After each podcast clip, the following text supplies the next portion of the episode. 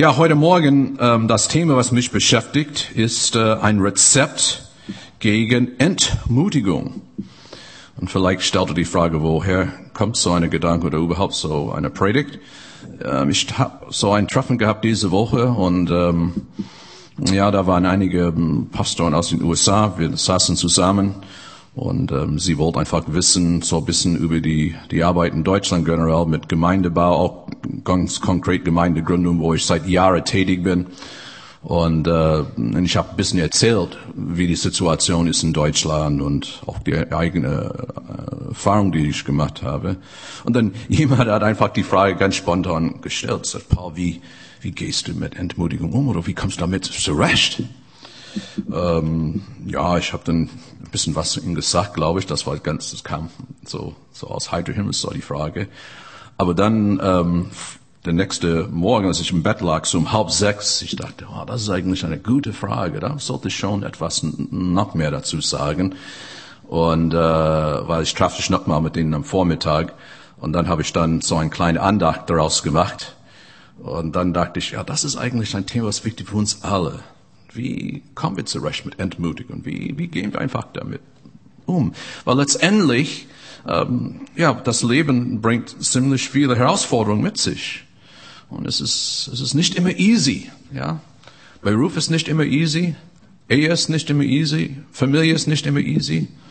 Und äh, ja, ja wie, wie, wie kommt man einfach damit klar? Und ich denke wahrscheinlich bei einige, dass man einige jüngere Pastoren und die wissen, ich bin auch nicht mehr der Jüngste und dass ich immer noch dabei bin, ist die Frage, ja, wie, wie ist das mit dieser Ermutigung? Und ähm, man muss einfach zuerst mal sagen, dass äh, ja, ich denke, wir alle haben damit zu kämpfen von Zeit zu Zeit. Aber was wichtig ist, dass die Entmutigung sollte einfach nicht äh, das in unser Leben übernehmen. Das sollte einfach äh, nicht die Überhand nehmen. Und ich denke, das ist eigentlich, was wir sehen, auch aus Gottes Wort. Und ähm, ich muss auch sagen, es ist, gibt keine leichte Antwort. Ich meine, ich gehe durch ein paar Punkte mit euch heute. Und das sind Dinge eigentlich, die wichtig in meinem Leben sind. Und ich denke, diese Punkte haben mir auch, ich habe das ge, äh, gelebt. Und deshalb, ja, ich bin dankbar, dass ich noch dabei bin. Nochmal, dass ich Gott diene. Wenn ich daran denke, wie viele Menschen die ich früher kannte, ich rede ganz von normalen Menschen, ganz normale Christen, die einfach nicht mit Gott gehen. Und äh, was haben angefangen, aber dann nach vielen Jahren, vielleicht kam die Entmutigung, Entmutigung. Vielleicht die, äh, ich denke, die Entmutigung hat Überhand genommen. Deshalb sind sie nicht mehr bei Jesus. Du kennst auch viele Leide. Und ähm, aber das war einfach wichtig für mich, so ein bisschen so nachzudenken. Und ich hoffe, dieses Nachdenken und was ich so miterlebt habe und auch von Gott zu uns redet, das, das hilft uns alle heute Morgen. Lass uns nochmal beten. Hey, ich danke dir für dein Wort, Jesus. Und es ist kein Zufall, dass wir über diese Thematik heute Abend, heute Morgen sprechen. Und äh, ja, wir wollen uns einfach unsere Ohren öffnen zu deinem Heiligen Geist. Du bist gut, Herr. Und ja, wir preisen dich dafür, dass du uns immer Mut machst, auch durch dein Wort. Amen. Erstens, du sollst dich nicht, du sollst dich nicht auf den Mangel in dein Leben konzentrieren. Nur auf den Mangel in dein Leben konzentrieren. Das bringt nicht viel. Ich denke, wenn wir haben Not, und das ist klar, die Bibel sagt, wir bringen das zu dem Herrn. Aber oft die Problematik ist, wir kommen zu den Herrn, wir geben die Not auf, äh, Not ab beim Herrn, aber es ist immer damit, was wir uns beschäftigen. Und ähm, ich denke bei manchen Eltern vielleicht, ja, das Kind Zeugniszeit, ja, das ist immer so ein bisschen stressige Zeit. Und äh, man ist vielleicht nicht so dankbar, dass das Kind ein Vier in Mathe gekriegt hat. Aber vielleicht soll man statt nur mit dem Mangel beschäftigen, dankbar sein, dass ein Erdkunde es war besser. Ja? Oder vielleicht Spitzennoten in, in Sozialverhalten. Oder ja, vielleicht ein anderes Beispiel, dass Saumagen war nicht so gewürzt, wie man es sonst kennt. Aber dankbar, dass man überhaupt was hat zu essen, gerade wenn man sieht die Situation in, ähm, ja, in, äh, in Pakistan.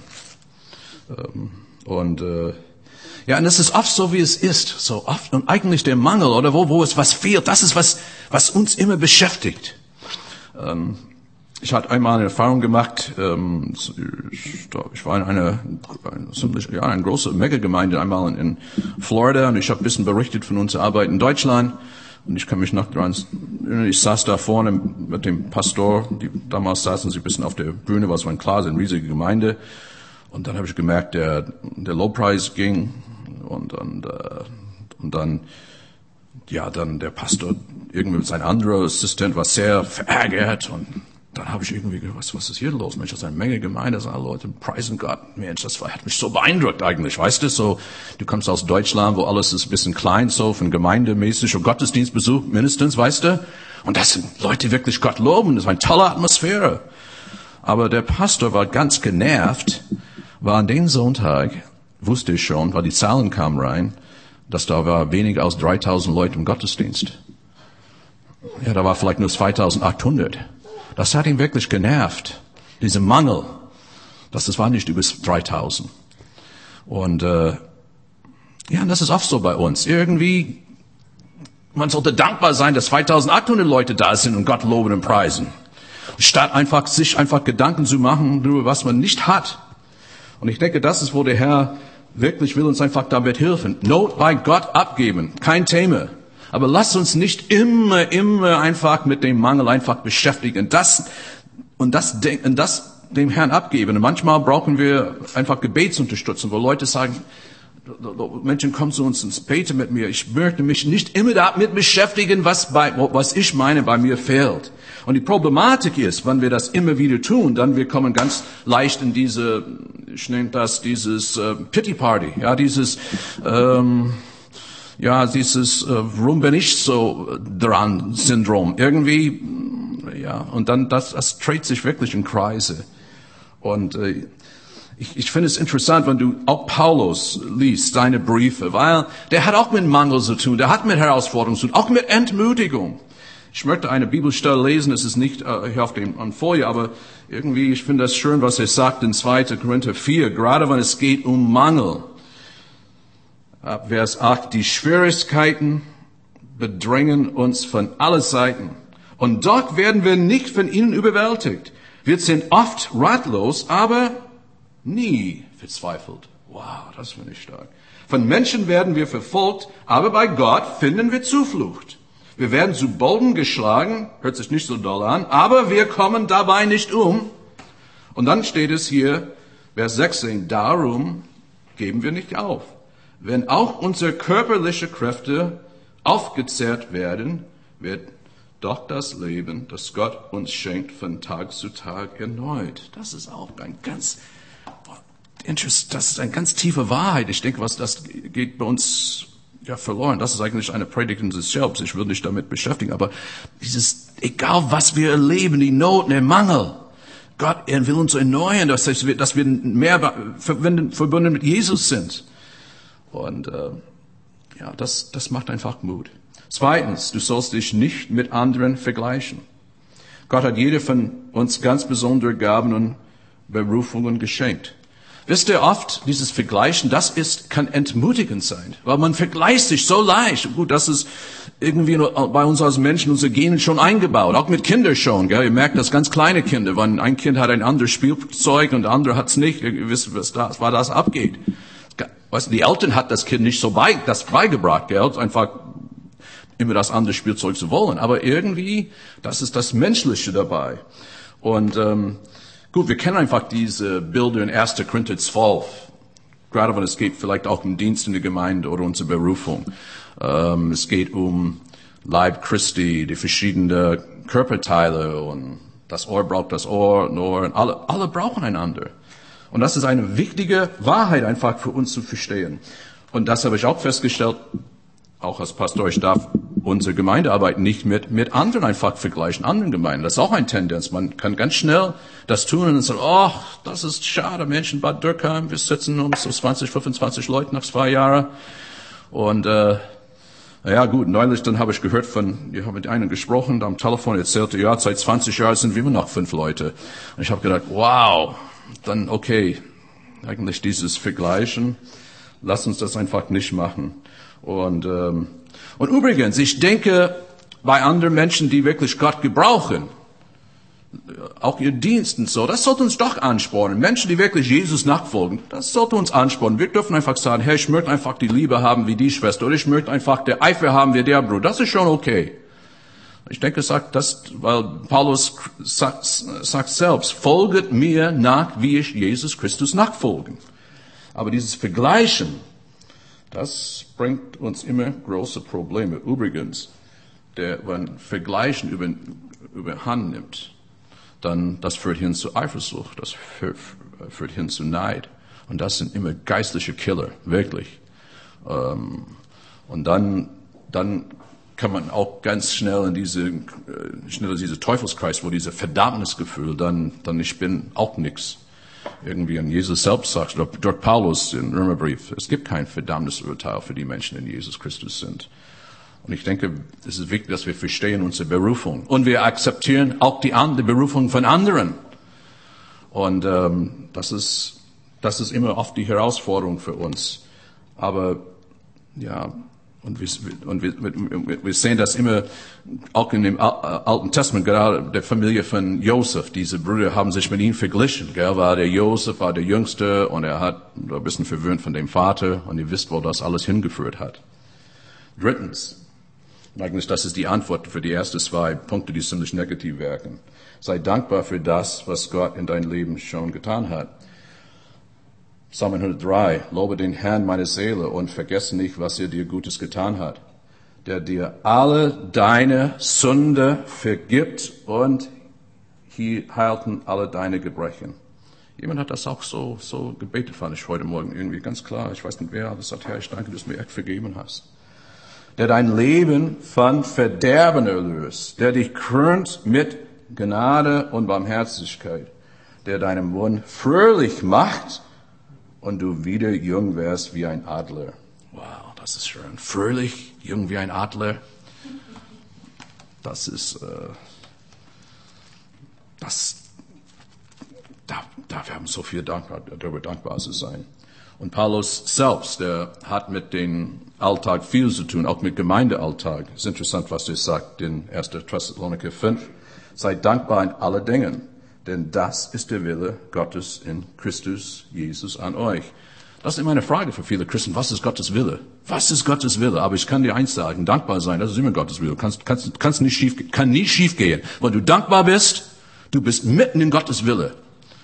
Und äh, ja, und ich bin einfach dankbar, auch diese Woche so ein E-Mail-Wechsel mit jemandem, der hat, die hat sich hier in diese Gemeinde bekehrt und ist jetzt wieder in einer anderen Stadt jetzt und wir hoffen, dass, dass wir beten, dass das klappt. Und sie war schon in einer anderen Gemeinde und das baut auf, wie sie einfach unsere Gemeinde erlebt hat. Ganz positiv. Wow, das, das hat, ich bin so dankbar, auch für, für Menschen, die für mich einfach beten. Ich finde es toll, wenn Menschen rufen an sagen, du, ich habe für dich gebetet oder ja, es gibt so viel, wo wir echt dafür dankbar sein können. Der alte Goethe schrieb einmal, der Undank ist immer eine Art Schwäche. Ich habe nie gesehen, dass tüchtige Menschen undankbar gewesen wären. Das ist eine interessante Aussage von ihm. Aber Dietrich Bonhoeffer ist noch, noch, noch mehr so in die geistliche Richtung. Undankbar, Undank erstickt den Glauben und verstopft den Zugang zu Gott. Ja, das ist, das ist ziemlich direkt. Aber ich denke, das ist oft, wo dieser Fluss um Gottes Wille, dass manchmal, oder wenn wir mit Gott gehen, wo, wo Dinge werden wirklich verstopft. Was fährt uns einfach dankbar? Man, man geht zum Gottesdienst und geht nach Hause und beschwert sich über viele Dinge, statt nur zu sagen, ich bin dankbar für das und jenes, gell? Weil oft, wieder sind wir beim Mangel. Irgendwie der Mangel fällt uns auf. Der Mangel steht immer im Vordergrund aber einfach dankbar zu sein für das, was wir haben. Und dann, ich denke nur an die Basics. Und Paulus sagt, für den Basics sollen wir wirklich dankbar sein. Andere Bibelstelle ist nicht hier, oder doch, ich glaube, es ist aufgeführt. 1. Timotheus 6, ab Vers 7. Schließlich haben wir bei unserer Geburt nichts in der Welt mitgebracht und wir können auch nichts mitnehmen, wenn wir sterben. Deshalb wollen wir zufrieden sein, solange wir nur genug Nahrung und Kleidung haben. Und eigentlich in Deutschland, das ist eigentlich schlimme Gang gäbe. Und dann wäre es neun Menschen, die reich werden wollen, gerade nur in Versuchung und verstricken sich in so viele dumme und schädliche Wünsche, dass sie letztlich ins Verderben und in ihre eigene Untergang stürzen. Ach, wir lesen das und wir denken an die ganz Reiche, so, so Milliardäre oder so. Aber es ist einfach diese Haltung, die Haltung, dass dies, ich muss immer mehr haben und das kann in alle möglichen Bereiche sein. Und ich denke, das, das gibt uns eine Grundlage für warte Basics. Ich bin einfach dankbar. Ich habe wirklich Kleidung, ich habe Nahrung. Und eigentlich, wenn ich das habe und ich habe Jesus, ich meine, was, was brauche ich einfach noch? Vierten, ein anderer Punkt. Sage Bibelworten auf, die in deinem Herzen festgepflanzt sind. Und ich denke, jeder von uns hat Bibelworte, die viel Be Bedeutung haben, was unsere Berufung betrifft, vielleicht was unsere Ehe betrifft, einfach unsere Beziehung mit Gott. Das sind die Worte, die nicht wird oberflächlich gesagt. Das ist nicht nur die Worte, die man irgendwo liest auf einer Postkarte, aber sie haben wirklich Bestand. Und ähm, als ich mit den Kollegen da getroffen habe äh, am Mittwoch, dann dachte ich auch bei mir gewisse Bibelworte, die wirklich mich seit Jahren prägen. Und, äh, und ich komme immer zurück zu diesen Bibelworte, wie zum Beispiel in Apostelgeschichte 18, Vers 10. Paulus ist in Korinth, versucht eine Gemeinde zu gründen. Es gibt, es gibt eine riesige, ist eine riesige Herausforderung. Es gibt riesige Widerstand. Ich finde es so stark, Vers 10. Denn, der Herr spricht eigentlich zu Paulus, denn ich bin mit dir. Niemand wird dir schaden, denn ich habe viele Menschen hier in dieser Stadt. Dieser letzte Satz bewegt mich immer in die verschiedenen Gemeindegründungen, wo ich bin, in verschiedene Städte. Es gibt wirklich viele Menschen in jeder Stadt, der Gott erreichen will. Und Menschen, die einfach offen sind. Es gibt Menschen auch in Bad Dürkheim, die total offen sind, was das Evangelium, aber bis jetzt, haben bis jetzt keine Verbindung zu uns gekriegt. Und das darf immer wir beten, dass Gott da einfach Türen auftut. Und ich dachte eigentlich am äh, Montag bei der Beerdigung, ganz ehrlich gesagt, das war bis jetzt der größte evangelistische Einsatz bis jetzt in Bad Dürkheim für uns als Gemeinde. 50 Leute saßen in die ähm, Friedhofshalle da, im Friedhof. Und die meisten haben das Evangelium das erste Mal gehört. Und es war interessant. Das haben wir dann rausgekriegt bei den Gesprächen hier in unseren Gemeinderäumen nachher. Masud hat immer ein bisschen still bei uns gewirkt. Der war nicht ganz laut oder du, manchmal du wusstest nicht, dass er da war oder so, aber es war interessant, mit so vielen Leuten zu reden, wo, wie sie sagen, ja, Masud hat uns immer von der Gemeinde gesprochen, der hat uns immer eingeladen und äh, der eine seiner Freunde sagte, ja, ich habe gesagt, ich komme irgendwann Masud. Und dann ich habe zu seinen Freunden gesagt, ein Schade, gell? Das, Beste so kommen, als der Masud noch lebte. Und ja, ich komme zum Gottesdienst und war, war, er hat gesagt, wie schön es ist bei uns. Ich habe gedacht, wow, jemand, der kennt viele Leute und sie wissen schon Bescheid. Und äh, Gott hat ein großes Volk. Und das, das, das hat dieses Wort nochmal bei mir bestätigt, auch am Montag ähm, enorm. Und ein wichtiges Wort auch für mich, ich vermag alles durch den, der mich mächtig macht, Christus. Das ist auch so ein Zeugnis von Paulus, gell, der, ja, wir wissen, der hat mit verschiedenen Herausforderungen zu tun. Durch Christus ist es möglich. Und dann ein anderes Wort aus dem Alten Testament, was eigentlich meine, meine Frau nicht begleitet seit 1983, als wir uns vorbereitet hat auf unsere Gemeindegründungsdienst in Deutschland. Damals in 1983, wir sind durch ganz, fast ganz, ja nicht ganz, aber überall in den USA gereist. 13 Monate, haben Gemeinden erzählt, was wir mit, mit Gottes Gnade, was wir tun wollen. Wie viel? Ja, ich glaube, es war 213 Gottesdienste innerhalb so 13, ja, 13 Monate. Das war schon heftig. Unsere Kinder war damals ganz klein und so. Und äh, aber wir, aber es wäre interessant, weil Gott hat wirklich auch zu uns gesprochen. Manchmal Leute haben uns Worte gegeben. Es werden einfach immer Menschen sein, die mit euch Gemeinden bauen werden oder mit euch ähm, arbeiten werden. Und äh, ja, und das hat sich einfach gefüllt in die verschiedenen Städte, wo wir bis jetzt waren. Aber ein Wort an, in dieses Jahr hat uns wirklich Mut gemacht aus, aus Habakkuk im Alten Testament. Und das ist, wo äh, der Prophet bekommt ein Wort vom Herrn und der Herr, und, und der Herr spricht zu ihm, schreib's auf und ähm, schau einfach auf dieses Wort und dann Vers 3 von Habakkuk, Kapitel 2. Ähm, Die, Weisung, die Weissagung wird ja noch erfüllt werden zu ihrer Zeit und wird endlich frei an den Tag kommen und nicht trügen. Wenn sie sich auch hinzieht, so harre ihr. Sie wird gewiss kommen und nicht ausbleiben. Und äh, ja, das ist das Thema eigentlich Geduld, was hier sehr stark angesprochen ist. Und Gott uns führt, in eine gewisse Richtung zu gehen und man nicht sofort alles sieht auf ein äh, Ergebnisse, dass wir wissen, dass es wird kommen. Und wenn ich so nachdenke, das ist, das war 1983, wenn ich zurückschaue über die Jahre, man sieht immer wieder, wie Gott gewirkt hat. Und auch, auch Leute, die waren wirklich, ähm, ja, erreicht durch die Gemeindearbeit. Deshalb Gemeindearbeit ist immer noch die effektivste Art von Evangelisation, was es überhaupt gibt. Es gibt auch Gemeindeforscher, haben das festgestellt. Gemeindearbeit oder Gemeindegründung ist effektiv, Menschen zu, für Jesus zu erreichen. Ich denke gerade an eine Frau, die ähm, eigentlich, ich habe sie erst kennengelernt an einer Haltestelle in einer Stadt, wo wir waren, so eine Bushaltestelle. Und äh, da bekam ein Gespräch und äh, sagt, ja, dann irgendwie von der Gemeinde und sagt, ja, ich war einmal da, ich komme wieder. Dann stellt sich raus, sie war in einem Frauenhaus, es gab dann irgendwelche Geschichten da mit Ehe oder Partner.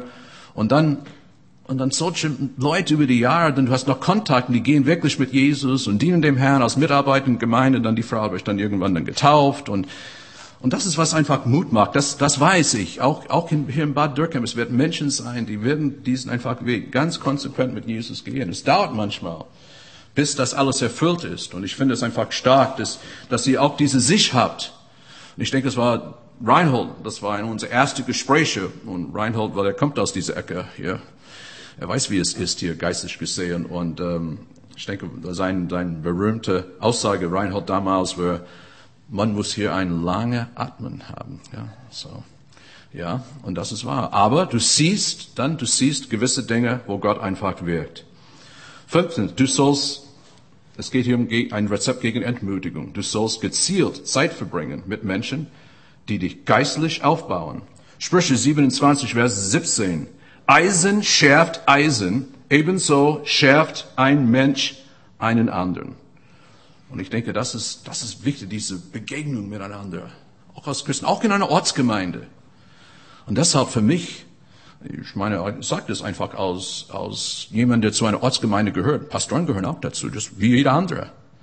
Ich brauche mindestens zweimal in der Woche Begegnung mit meinen Geschwistern. Mindestens für Gebet, Austausch, ähm, Gottes Wort zu hören. Äh, minimal, aber man denkt an die Urgemeinde. Die Leute waren tagtäglich zusammen. Aber weißt du, wir haben die Problematik in unserer westlichen Welt, ich sage in Klammern, äh, das ist, wir sind alles so beschäftigt. Aber dieses, ja, einfach das anderen uns äh, Ermutigung, das ist so wichtig, dass das wirkt gegen Entmutigung. Äh, ich werde nie vergessen, einmal, wir haben das erlebt in die, in die Gemeinde in Saarbrücken, eine, eine Frau, die irgendwie hat irgendwelche Herausforderungen, irgendwelche Kämpfe und sagte, du, ich brauche Abstand für die Gemeinde, dann geht es mir besser. Ich sagte, du, das, das ist nicht, wie Gott das sieht. Wenn du Herausforderungen hast, du hast Not. Das ist, wenn die Gemeinde am meisten brauchst. Und äh, es ist eigentlich traurig, dann zu sehen, ja, aber sie ging den Weg und dann einfach zu sehen, wo einfach, wo die Leute einfach landen. Aber dieses, dass wir einfach Menschen finden, die uns aufbauen im Glauben, wirklich. Und ähm, nur als Spaß halber, das, äh, ich habe nur gegoogelt, äh, was, ich habe gegoogelt negative Menschen. Und weißt du, was hoch, hochkam? Negative Menschen meiden.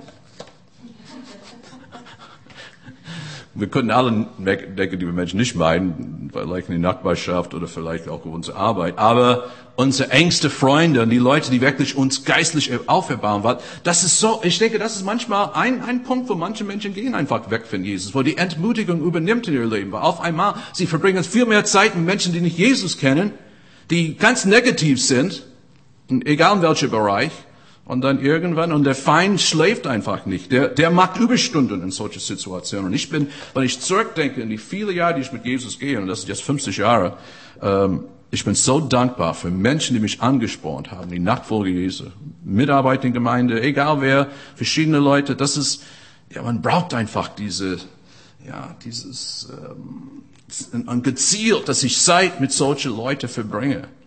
Und ähm, weil wir wissen, die Menschen sehen die Welt ganz anders. Ich habe dieses Zitat gerade diese Woche entdeckt, fand es sehr stark von äh, Tom Wilson. Das beschreibt, wie die Menschen die Welt einfach so sehen. Du kannst dich darüber beschweren, dass Rosen Dornen haben, oder du kannst dich darüber freuen, dass Dornen Rosen haben. Interessant, gell? Ich suche einfach Menschen, die freuen sich, dass Dornen Rosen haben. Sie haben eine ganz andere Perspektive im Leben, auch im Gottesreich. Äh, und, äh, und, und, und wenn wir wirklich dafür offen sind, Gott wird uns Menschen schicken, wie ein Barnabas, der uns aufbaut, geistlich. Und, wie viel, und das, das ist, was wir brauchen. Und mein Gebet ist für uns alle, dass wir haben da Menschen, auch die Begegnung beim Kaffee und Kuchen, nach dem Gottesdienst oder egal was wir tun, dass dieses einander aufbauen. Das ist das, das ist ein, ein toller Rezept gegen Entmutigung. Ne, Nummer sechs, bete immer ohne Unterlass. Das ist einfach, das ist auch basic. Aber es ist interessant, dieses Bibelstelle, bete unter, in, unter Unterlass, ist in 1. Thessaloniker 5. Paulus schreibt eine Ortsgemeinde. Und es ist mitten drin, eigentlich ist Vers 17, aber fangen wir Vers 16 an. Hier ist interessant, die Grundlage für Gebet bei Paulus, dieses Beten ohne Unterlass. Seid alle Zeit fröhlich. Und dann ist es ein Satz, ist nicht, nicht, ist es nicht ein Punkt, ist ein Komma. Seid alle Zeit fröhlich, betet ohne Unterlass. Und dann sind wir wieder bei dem Thema, seid dankbar an alle Dingen, denn das ist der Wille Gottes in Christus Jesus an euch. Und ich denke, da, wir kommen wieder zurück zu diesem Punkt. Auch in unser Gebet. Dass wir Gott danken für das, was er schon getan hat. Wir danken dem Herrn einfach, dass jemand wie ein Massoud für Jesus entschieden hat. Weißt du, solche Sachen, das meine, da, da muss man einfach dankbar sein. Und äh, dieses Gebet ohne Unterlass, ich finde, das ist dieses Gespräch mit Gott tagtäglich. Ist nicht nur, man, manchmal Leute sucht eine Stunde oder zwei Stunden Abnahme ganz allein mit Gott, das ist wichtig. Aber ich finde, dieses immer wieder mit Gott. Oder manchmal, wenn ich stehe auf morgen, das erste, was ich tue, ist gehe runter mein Schlaf, äh, das Schlafzimmer im, im Wohnzimmer, meine Frau ist noch am Schlafen. Das erste, was ich tue, ich knie kurz hin und einfach Gott danken. Ich bleibe nicht lange auf den Knie, aber ich wirklich knie hin und sage, hey, ich danke dir für diesen Tag, ich danke dir, was mein Leben getan hast. Das ist so, so, so, so, so wichtige Dinge, ähm, dass wir immer in Gespräch mit ihm sind. Und dann, und dann kommen wir zu unserem letzten Punkt. Trotz Entmutigung Gib nicht auf, weiter Gott treu zu dienen mit deinen Gaben. Und das ist, wenn ich Paulus betrachte, und das haben wir schon gehört von seiner Lebensgeschichte, von seiner Lebensbiografie. Es gab immer Entmutigung. Es gab falsche Brüder. Es gab Leute, die haben wirklich sein Leben schwer gemacht. Aber immer weiter hat einfach Gott gedient. Das, ich mag mit dieser Werbung von Nike. Just do it. Einfach tu es. Ich meine, wir kennen Jesus. Gott hat unser Leben befreit und, ähm, und er hilft uns dabei. Ich habe eine wichtige Lektion gelernt, ähm, als ich die Teen Challenge Teestube in Wiesbaden geleitet habe für viele Jahre. Ich glaube, ich war, war noch nicht verheiratet. Und diese Teestube, ja doch, ich glaube, ich war verheiratet. Wir waren schon verheiratet. Da, da war irgendwie, es war immer Freitagabend, das Freitagabend, Samstagabend, das war wirklich, da war mir was los. Aber dann, es war irgendwann Freitag, ich hatte wirklich keine Lust, dorthin zu gehen. Ganz ehrlich, ich hatte keine Lust. Ich wollte am liebsten zu Hause bleiben. Als, als normale Teestube-Mitglied kannst du zu Hause bleiben, aber als Leiter, geht einfach nicht. Ich bin hingegangen, wir hatten immer so eine halbe Stunde Gebet vorher gehabt oder 45 Minuten. Und ja, es ging auch, war auch nicht so toll, aber gut, das hat viel mehr mit mir zu tun, das hat nicht mit dem Gebet zu tun. Ähm, aber an den Abend, Gott hat so viel gewirkt, hat so viel getan. Und ich musste einfach staunen darüber, dass Gott ist auch nicht immer abhängig von meiner äh, schlechten Laune. Ja. Und das eigentlich, das hat mir gezeigt, weißt du, dass meine Gefühle sind nicht immer die beste Indikator für was Gott tun will. Und ähm, übrigens, ich dachte an eine ganz äh, lustige Geschichte. Da war jemand, seine Mutter hat ihn am, am Sonntag, ich weiß so um 8 Uhr gesagt, jetzt musst du aufstehen. Das war ihr Sohn. Jetzt, wir wollen einfach uns vor, fertig machen für den Gottesdienst. Und äh, der Sohn sagt, ich habe keine Lust. Ja, du musst dich fertig machen. Ich habe keine Lust. Und dann dann, dann, dann der ging weiter, ja, warum hast du keine Lust? Ja, ich habe keine Lust mit den Leuten, dies und jenes. Und, und die Mutter sagt, trotzdem, du musst aufstehen, du musst im Gottesdienst. Und, äh, Und dann der fragte, ja, warum muss denn Gottesdienst? Und dann die Mutter sagte, ja, aber du bist der Pastor. Okay, das war so nebenbei. Äh, aber Römer 8, 31 und 37, das sind auch wieder Powerworte von Paulus. Was sollen wir nun hierzu sagen? Ist Gott für uns? Wer kann wider uns sein? Das ist, das ist Fakt. Egal wie schwierig es aussieht. Vers 37. Aber in dem allen überwinden wir weit durch den, der uns geliebt hat. Ja, ein Rezept gegen Entmutigung. Ich fand letzte Sonntag die Predigt von äh, Megan war sehr gut. Weißt du, dieses erste äh, Hebräer 11 hat sie darüber gesprochen. Und äh, was ich fand interessant, wie sie das rübergebracht hat, dieses, äh, es ist gut der Glaube, verstehen wir, aber die Erwartung müssen wir haben. Es ist nur die Frage, oft wann wird es eintreffen, was einfach Gott vorhat. Fand ich äh, echt gut. Und es ist wieder so, und wir wissen, dass bei Pflanzen und den Boden beackern ist immer harte Arbeit. Eigentlich, ich weiß weniger, meine Frau macht die Gartenarbeit bei uns, aber sage ich einfach, ja. Kannst du ihre Hände anschauen, übrigens aus Zeugnis von gestern. Ich kann von meiner, ich habe meine Frau gesagt, von meiner Augen, Kraft, Sehkraft, ich kann nicht unterscheiden, was Unkraut und was ist, äh, jemand lacht darüber, aber stimmt. Der Arme. Pflanzen und den Boden backen ist immer harte Arbeit. Fragt meine Frau. Fragt Rudy und Sylvie, die haben auch einen großen Garten, die wissen schon, wie das ist.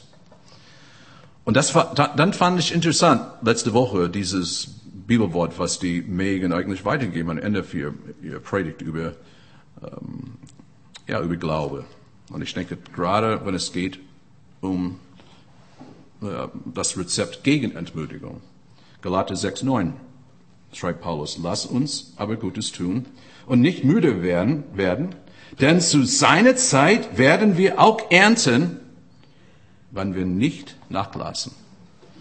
Und ähm, deshalb dieses letzte Punkt, just do it. Tu es. Egal wie du dich fühlst, treu Gott dienen. Und, äh, und es ist enorm, was einfach daraus geschehen kann. Einfach Gott treu dienen mit dem, was er uns anvertraut hat. Egal wie wir uns, uns fühlen. Lass uns beten. Herr, ich danke dir heute Morgen, ja, dass du uns immer aufbaust durch dein Wort.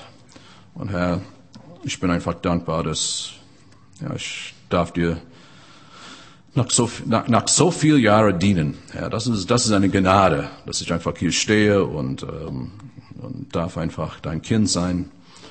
Das ist echt schön, Jesus. Und äh, hilf du uns alle, Herr, weil wir sind ja, wir sind oft geprägt nur mit Mangel zu beschäftigen und, und zu vergleichen und wir wollen vielleicht uns zu viel mit unseren eigenen Wehwehchens beschäftigen.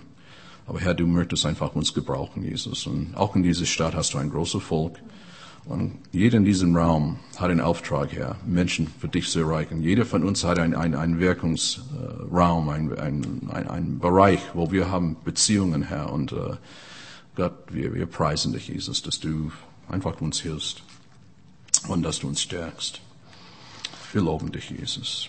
Halleluja.